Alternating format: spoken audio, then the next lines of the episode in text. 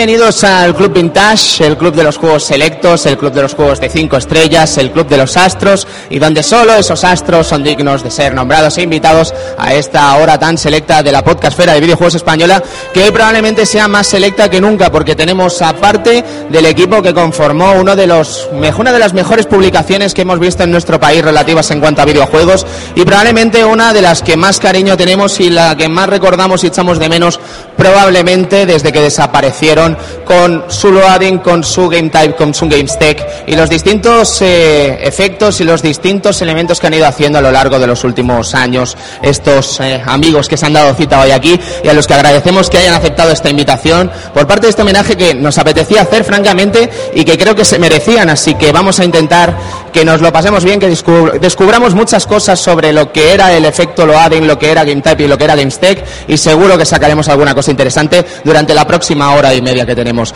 Eh, presento primero al amigo Eduardo Polonio. Edu, ¿cómo estás? Muy, muy buenas tardes, eh, con muchas ganas de empezar, la verdad, reunir tanta gente que nos ha dado tantos buenos momentos escritos, la, la, verdad es que es impresionante y comentar, como ya hemos dicho muchas veces, que quizás sin ellos, sin toda esta gente, nosotros no estaríamos aquí haciendo lo que estamos haciendo hoy ni lo que hemos hecho durante tantos años, la verdad, con, tanto con Arcadia Games como con el Club Vintage. Así que agradecérselo a, estas grandes personas. Tenemos también a Cristian Sevilla. Cristian, ¿cómo estás? esto eh, ahora. Ahí vas, ahí vas. Gracias. pues, eh, pues muy contento aquí de estar esta tarde con esta gente que formó parte de, mi adolescencia videojueguil, porque vosotros sois enanos, pero yo era adolescente ya. y no sé, que, me ayudó a saber más de este gran mundillo que es el, mundo de, las videoconsolas. Y bueno, y casi que vamos a proceder a presentar a todos los amigos de Loading Game Tiding Game Tech tras este ending, eh, tras este opening y tras presentarme yo mismo, Tony Buena, que es un placer estar aquí. Y lo dicho, eh, muchas gracias a todos los amigos y amigas que os habéis dado cita aquí en Retro Madrid para echarnos una visitita y espero que estemos a la altura de tanta gente que ha venido a vernos. Gracias.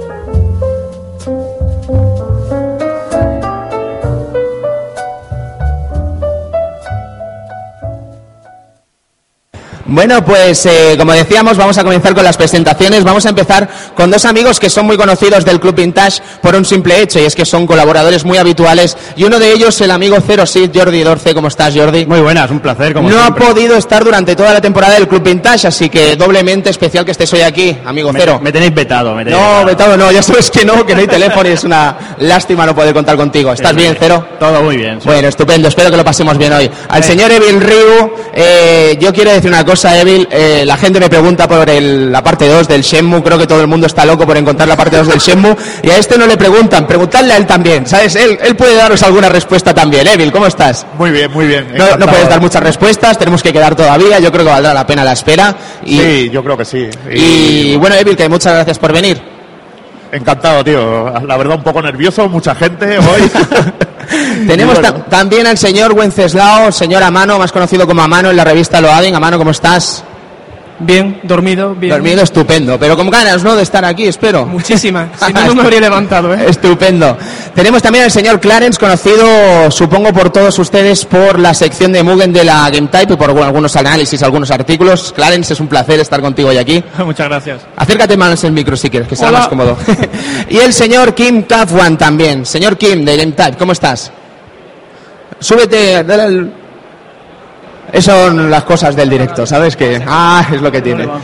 Y bueno, casi que podemos empezar, si os parece bien, con este especial que el Club Vintage sobre la revista Loading, Game Type y Games Tech, con básicamente eh, recordaros primero, vamos a hacer una cosa, vamos a empezar explicando un poco sobre este origen de la revista, sobre las experiencias de los propios redactores de Loading y después si os parece bien, en el momento en que necesitéis o os apetezca hacer alguna pregunta, solo tenéis que levantar la mano y aquí los tenéis para que os respondan cualquier cosa, ¿vale? Ya sabéis que esto acabará en un debate que espero que sea muy interesante y que espero espero que haya aportaciones por parte de aquí los amigos del público y las amigas del público, en el que debatiremos algo que creo muy interesante y más eh, dado la circunstancia y dado el momento que vivimos comunicativo, en el que ya no solo trasciende al papel la comunicación de videojuegos o la comunicación general, el periodismo en general. Eh, si quisiéramos sacar una revista ahora mismo, no tendríamos que depender del papel, podríamos depender de cosas como sacarlo online, sacarlo para iPad, sacarlo para Reader y tal. Entonces, ¿habría un lugar para una loading en el año 2013 en estos sistemas o incluso en papel? No lo sabemos. Intentaremos debatirlo aquí con vosotros y veremos a ver si podemos sacar alguna conclusión interesante. No obstante, eh, me gustaría empezar por loading, me gustaría empezar, amigo Cero, amigo Evil y amigo Amano, por loading. ¿Qué recordáis vosotros de esa época tan estupenda, Cero?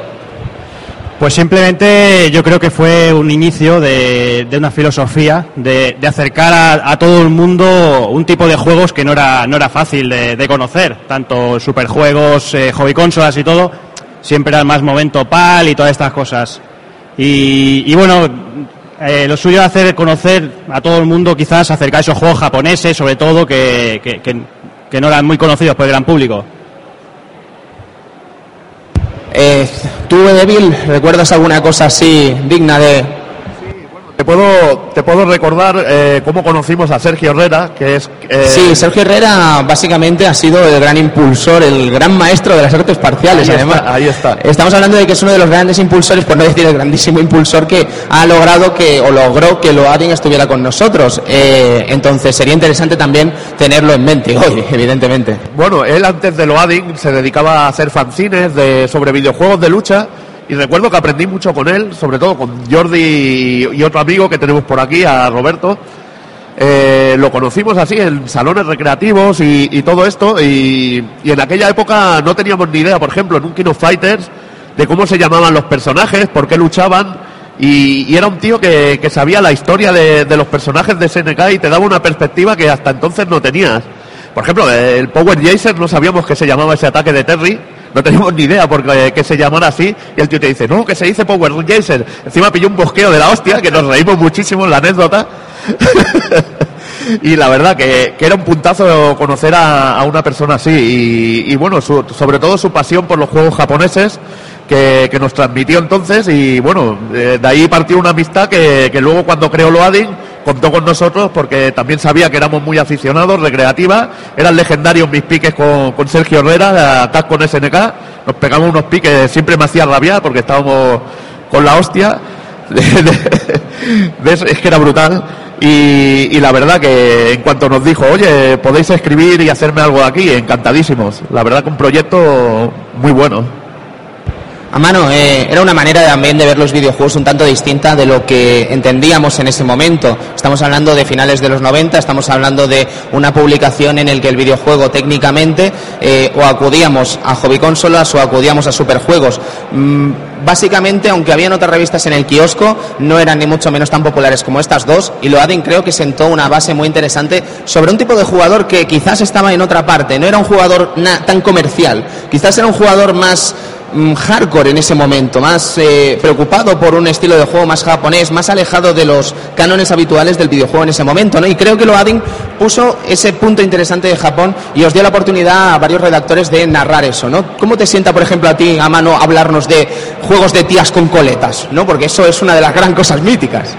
No había muchos juegos de ese tipo, lamentablemente, pero eh, sí, en ese sentido Loading sienta un precedente que gracias a Dios tuvo después una continuación en GamesTech, no se quedó ahí, pero sobre todo yo recuerdo que dio voz a, gente que, como tú has dicho, eran jugones muy hardcore, gente que diferenciaba entre Power Geyser y Power Jaser, cosa que todavía estoy un poco, y gente que simplemente tenía un interés por videojuegos que sencillamente no salían en este país gente que tiene curiosidad por, bueno, no sé si alguien recuerda aquel suplemento de los superjuegos, Japan Manía, que alternaba juegos muy oscuros con chicas japonesas en bikini. Eh, eran tiempos curiosos, ¿eh? de superjuegos, desde luego. Igual ellos son el auténtico precedente. ¿eh? ¿Te pones a pensarlo? Bueno, eh, evidentemente Superjuegos también pasan por muy buenas épocas. Sabemos que Superjuegos nos podía gustar más o menos, pero Superjuegos también pasó por una muy buena época por ese momento, ¿sabes? Comandados por Bruno Sol y compañía, se hizo un gran trabajo, ¿sabes? Entonces, pues probablemente también tuviera algo que ver con el Japan Manía y tal. Pero lo que vendría a ser Loading, chicos, no sé si estaréis de acuerdo, pero no se encontraba de otra manera y además eh, el tema del CD, por ejemplo, el tema de incluir el CD con las bandas sonoras, el tema de incluir CDs con imágenes, artworks, wallpapers, etcétera, era algo realmente espectacular también para el momento y que nos abría las puertas a usuarios que quizás no teníamos una línea de internet mm, decente a tener material que era imposible y era inaccesible. Probablemente la legalidad del CD era como mínimo sospechosa, pero eh, eran otros tiempos también. Bueno, es que esa era parte de la filosofía de Loading, era una revista de fans para fans. Y eso yo creo que era muy importante. Una cosa que te quería recalcar, Tony, es que entonces no había Twitter ni Facebook pero teníamos una cosa muy muy buena entonces, que era el IRC hispano, que siempre estábamos allí con el amigo Speedy. Frikilandia, si no me equivoco, ¿no? Frikilandia, ahí y además, todos. Permíteme, eh, Evil, que Speedy también ha sido uno de los grandes colaboradores de Loading y nos hacía mucha ilusión que hoy estuviera aquí con nosotros, el amigo Speedy, pero desgraciadamente eh, ha tenido que quedarse en Sevilla por asuntos de salud y nos hemos quedado sin Speedy, pero también seguro que habría sido estupendo que estuviese con nosotros hoy aquí. Y bueno, y más gente, aparte un recuerdo para... Para, quien quieras, dinos, dinos nombres. Eh, Solid Snake, Solid Snake, Javi, eh, también para Mega Man de Zaragoza, que era un logo de casco brutal. Endymion creo que también estaba. Endymion, sí. Y bueno, ya, no, ya ahora no recuerdo más. Bueno, te pones a recordar nombres. Suzuki de Silvercat. también, Silvercat, bueno, en Silvercat es importantísimo. Hombre, vamos, vital. Porque, eh, bueno, el chico es japonés y Sí, era ah, eh, quien le traducía muchas historias a Sergio Herrera. Eso te iba a decir, eh, a mí siempre que me habláis de Silvercat es como una persona muy importante, ¿no? Dentro de Loading, dentro de... Sí. ¿Por qué, Kim? ¿A qué se debe? Pues, Acércate eh, un poco al micro, por favor. sí. Básicamente, pues porque era nuestro principal contacto japonés. O sea, era un muchacho que vivía aquí en Madrid, que, pues eso, que era japonés 100%. A ver, mejor sí. Y pues era sobre todo el que nosotros podíamos tener acceso a lo que era todas las revistas grandes, digamos, de lo que era los modelos que queríamos seguir, tipo Neo Geo Freak, tipo Gamest, la japonesa, tipo Arcadia. Pero claro, ninguno de Arca- nosotros. Arcadia Magazine, cuidado. Mm, no podía, no teníamos todavía los conocimientos como para poder leer lo que eran esas revistas, con lo cual Yosuke era una, una grandísima ayuda. Y aparte es uno de los tíos más majos y más legales que he conocido en mi vida, con lo cual era un verdadero placer trabajar con él. Es una lástima, ¿eh? ojalá hubiésemos tenido micros y acceso a toda la gente que escribió algo de Loading, ¿sabes? Un poco de la historia de Loading, habría sido maravilloso. Pero bueno, al menos que los nombremos hoy aquí, que también este homenaje es para ellos, que lo sepan, si llegan a escuchar este audio, que sepan que también ese homenaje es para ellos, evidentemente. Por supuesto. Y eso que estábamos hablando, eh, al final Loading, si te fijas también, eh, llegó a, ser durante sus números una cosa, eh, un evento en el kiosco cada mes. Quiero decir, tú veías la portada de Loading y no te hacía falta leer el título para saber que eso era Loading. ¿Sabes? Es una estrategia que incluso se siguió con GameType, con el primer número. Eh, recuerdo perfectamente ir al kiosco, que yo tendría por allí, eh, por aquel entonces, unos 14, 15 años, ir al kiosco, ver una GameType, Edu, tú te acuerdas, te acuerdas tú también, eh, GameType número uno y encontrarme la portada de, de- que salían Ryu y Terry, si no me equivoco, del Capcom vs SNK2, y decir, oh, cabrones, han vuelto, ¿sabes? Y efectivamente habían vuelto. Y Herrera te explicaba en la editorial que sí, que lo habían hecho aposta para meternos el anzuelo y que nos lo comiésemos. Y nos lo comimos, pero vamos, eh, delicioso.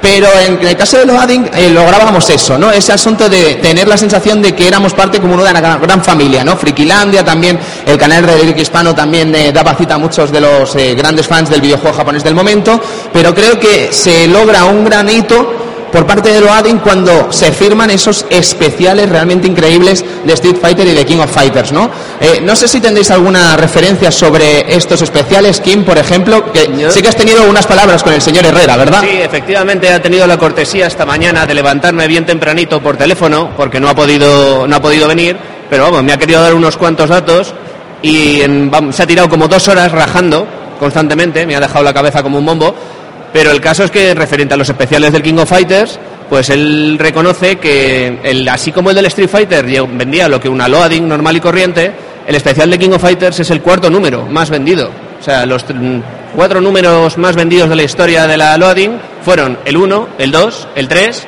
y el especial del King of Fighters. Y tiene la sospecha de que los tres primeros se vendieron porque la gente se confundía y al ver que ponía loading y revista con CD, eh, se creían que el CD era un disco de demos para PlayStation. Y por lo visto eso, vamos, reventó las ventas durante los tres primeros números de una manera bestial. Eso no supongo- llegaron a igualarse con el del King of Fighters. Supongo que todos recordaréis aquí la portada de la Loading 1, ¿no? Efectivamente, por el artista que por aquella época no era nadie, el Tony, y ahora, bueno, pues es uno de los grandes mandamases. De... Ahí, ahí quería llegar yo, ¿sabes? Eh, yo creo que esa portada con ciertas eh, cierta marca de ropa interior, de cierta tifa, ¿sabes? Yo creo que vendió algo también, ¿sabes? Sí, ayudó, ayudó. Sí, sí, fue estupendo, desde luego. Eh, Evil, eh, ¿tú estuviste en todos los números al final? No, yo estuve en los ocho primeros. sobre Ocho todo. primeros. Ajá. ¿Y cómo, cómo se respiraba el trabajar en Loading? Quiero decir, ¿cómo se sentía el hecho de ser parte de una redacción desde varios puntos de España, evidentemente, porque supongo que trabajabais desde varios puntos de Sí. España, ¿verdad? ¿Cómo, ¿Cómo se trabajaba en Loading? Bueno, eh, Sergio te proponía un artículo, normalmente se adecuaba a la persona que, que jugaba por sus gustos, que verdaderamente el que hacía el artículo era un auténtico fan de ese juego o de esa saga, y entonces yo creo que era uno de los secretos, que tú escribías sobre algo que te gustaba. Escribías sobre algo que te gustaba y creo que, que eso es lo importante sobre todo. Por ejemplo, te da, eh, yo era, yo que era la persona que más le gustaba quizás Sega y todo esto, me dio Senmu, que creo que, disfruté muchísimo haciendo, haciendo el trabajo sobre, sobre un juego que me apasiona. Y, y, bueno, por ejemplo, me gustaba también Capcom y me solían calomar algún artículo de Capcom y, y lo que y lo que tocara y repartía el trabajo y normalmente sobre quién más quien más conocía un tema o quien más conocía otra cosa lo iba repartiendo y, y era muy buena idea. Creo que era una gran idea. Hombre, se debería trabajar así normalmente, ¿sabes? Pero, pero no siempre se trabaja así, ¿verdad, mano?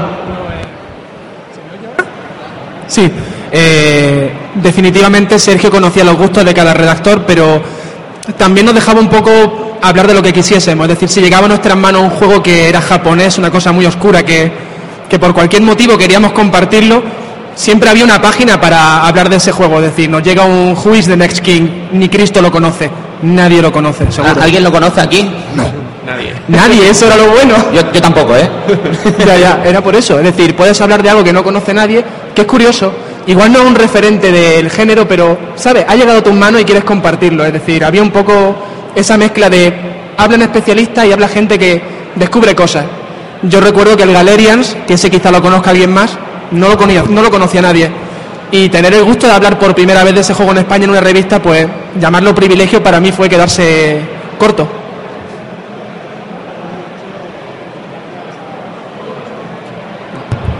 Yo, de hecho, gracias a, a estos juegos, ¿no? A- por ejemplo, la sección del olvidado, me acuerdo de la sección de que hablabais de algún juego que no se conocía o que había llegado al mercado, gracias a ello, pues, pues mi saga favorita de juegos de lucha, Guilty Gear, la conocí gracias a, a esa, a esa sección del olvidado, la verdad, y Galerians también, evidentemente. Eh, Dos grandes juegos que para mí me marcaron mucho, como es el caso de Guilty Gear, ya lo digo, es mi, mi saga de juego favorita junto a King of Fighters, fue gracias a, esa, a esa loading que hablaban de, de Guilty Gear.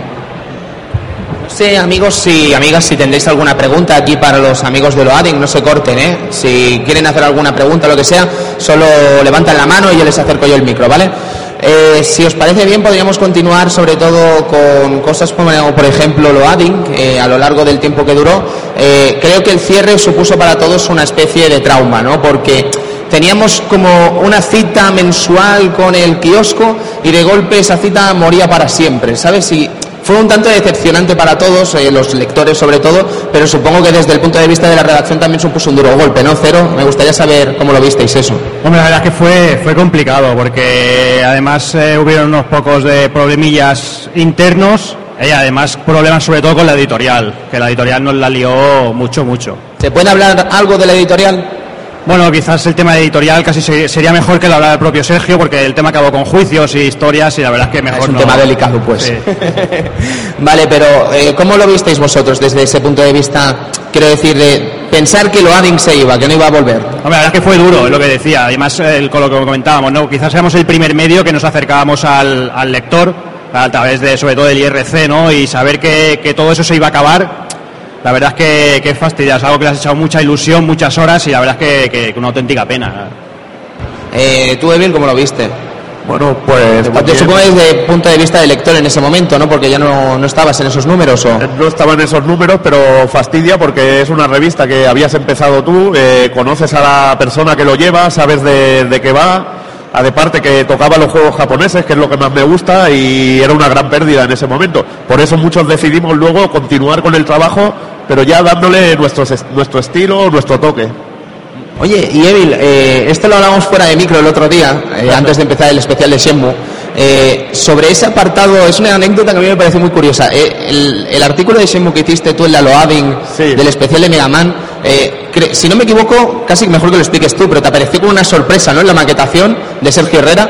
Sí, porque... ¿Podrías explicar un poco eso? A ver, mira, eh, en esa época, bueno, Sergio no es que sea un ceguero puro, como aquello que digo.